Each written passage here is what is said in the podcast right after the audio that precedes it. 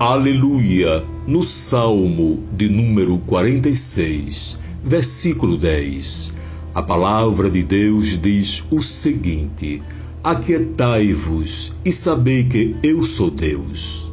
Amados, nos preocupamos e nos concentramos nas possibilidades que ainda não aconteceram, ou que estão além do nosso controle.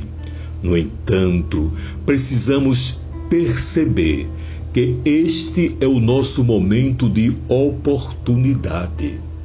Na fraqueza de nossos temores, temos motivos para buscar a segurança da presença de Deus, na certeza de que nada foge do seu controle.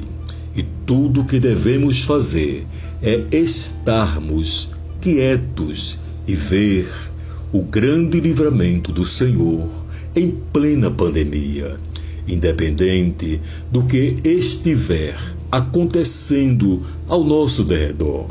Devemos colocar a nossa atenção no caráter de Deus revelado em Sua palavra. Lembre-se, Ele está no controle. Deus te abençoe. Amém.